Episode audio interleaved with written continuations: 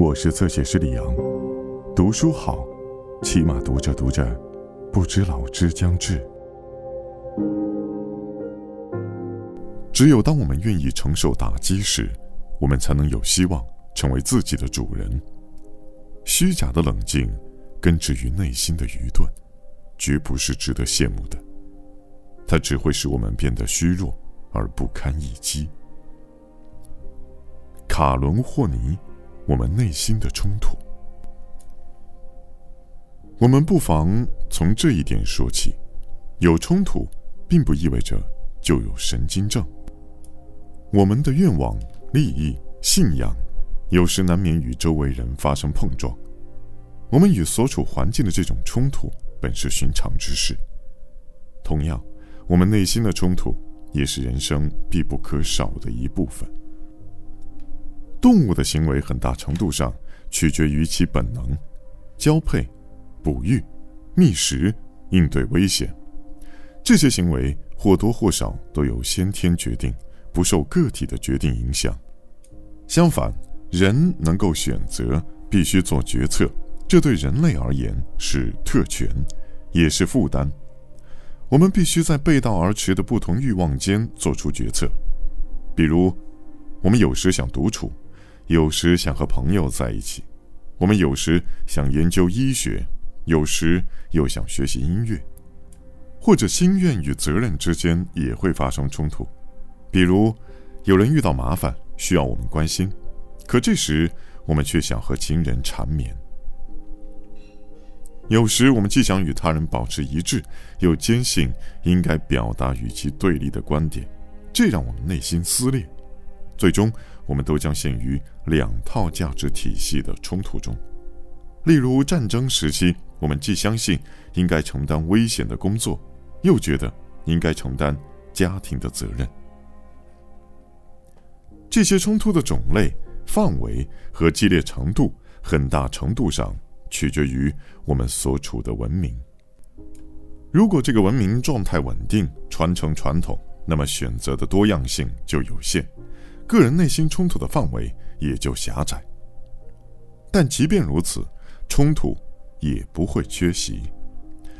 对一方的忠诚往往牵涉对另一方的不忠，个人欲望可能与集体责任相违背。相反，如果这个文明处于快速转型期，激烈冲突的价值观与截然不同的生活方式并存，个人要做的选择就纷繁而艰难。个人可以服从社团的期望，也可以做个人主义的异类；可以交际广泛，也可以离群所居；可以崇拜成功或者鄙夷成功；可以相信对孩子要严加管教，或者主张放养孩子少加干涉。个人可以认为道德标准男女有别，也可以认为应该一视同仁。可以将性关系视为人际亲密关系的表达，也可以。将其与感情纽带割裂开来。个人可以心存种族歧视，也可以坚定立场，认为人的价值与肤色和鼻型无关，诸如此类，不胜枚举。毫无疑问，生活在我们文明中的人常常不得不做出类似的抉择。可想而知，出现这些方面的冲突也算稀松平常之事。但令人震惊的是。大多数人对此浑然不觉，因此也就无从做出明确的抉择，解决这些冲突。更多情况下，人们放任自流，任由自己被种种偶然所摆布。他们不知道自己所处的位置，在不知不觉中妥协，陷入矛盾而不自知。这里我指的既不是人们的普遍状况，也不是理想人，而仅指。没有神经症的普通人，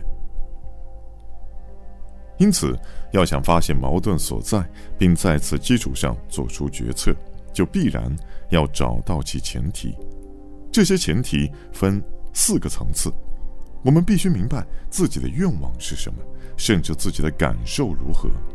我们喜欢一个人，到底是发自内心的，还是只是觉得因为外界认为我们应当喜欢他？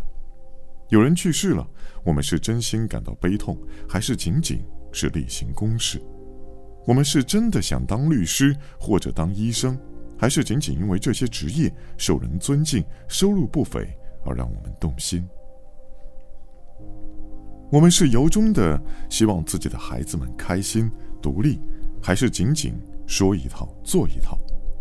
我们大多数人会发现这些问题看着简单，却很难回答。这就意味着，我们并不真正了解自己的感受和需要。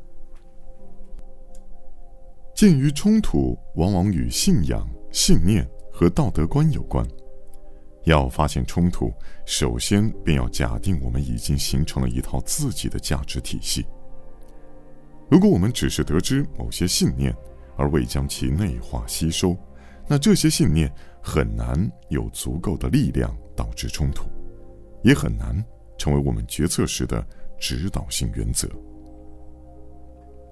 如果受到新的影响，这样的信念将很快让位。如果我们只是采纳了自身所处环境中倡导的价值观，那么有些冲突就不会发生。例如，一个父亲孤陋寡闻，但他的儿子却从不质疑父亲，那么就算父亲要儿子从事其并不喜欢的职业，父子之间也不会有多少冲突。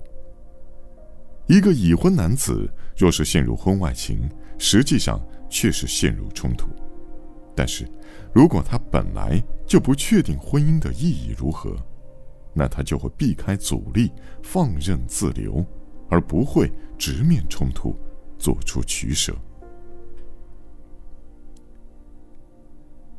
即使发现了类似的冲突，我们还必须愿意且能够在鱼。与熊掌这样对立的二者中放弃一者，但是少有人能明确而有意识的放弃，因为我们的感受和信条往往剪不断理还乱。此外，这还可能是因为分析到最后，大多数人仍然无法心平气和的放弃任何东西。最后，决策的前提是自愿。为之且能自负其责，这包括决策错误的风险，以及自愿承担后果、不怨天尤人的意志。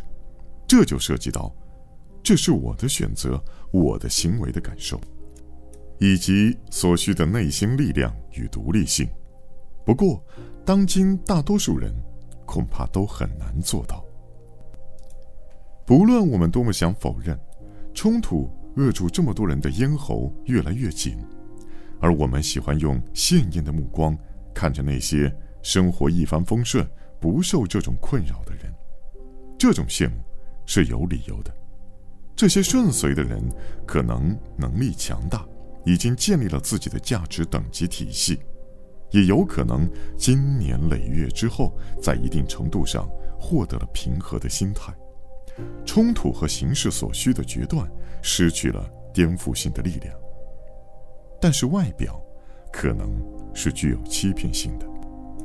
通常因为冷漠、服从或投机，这些让我们嫉妒的人，并不能真正面对冲突，也不能基于自身信仰真正的尝试解决冲突，所以只是随波逐流，或为眼前利益所左右。更多精彩内容，请在新浪微博、微信公众号关注“侧写师李昂”。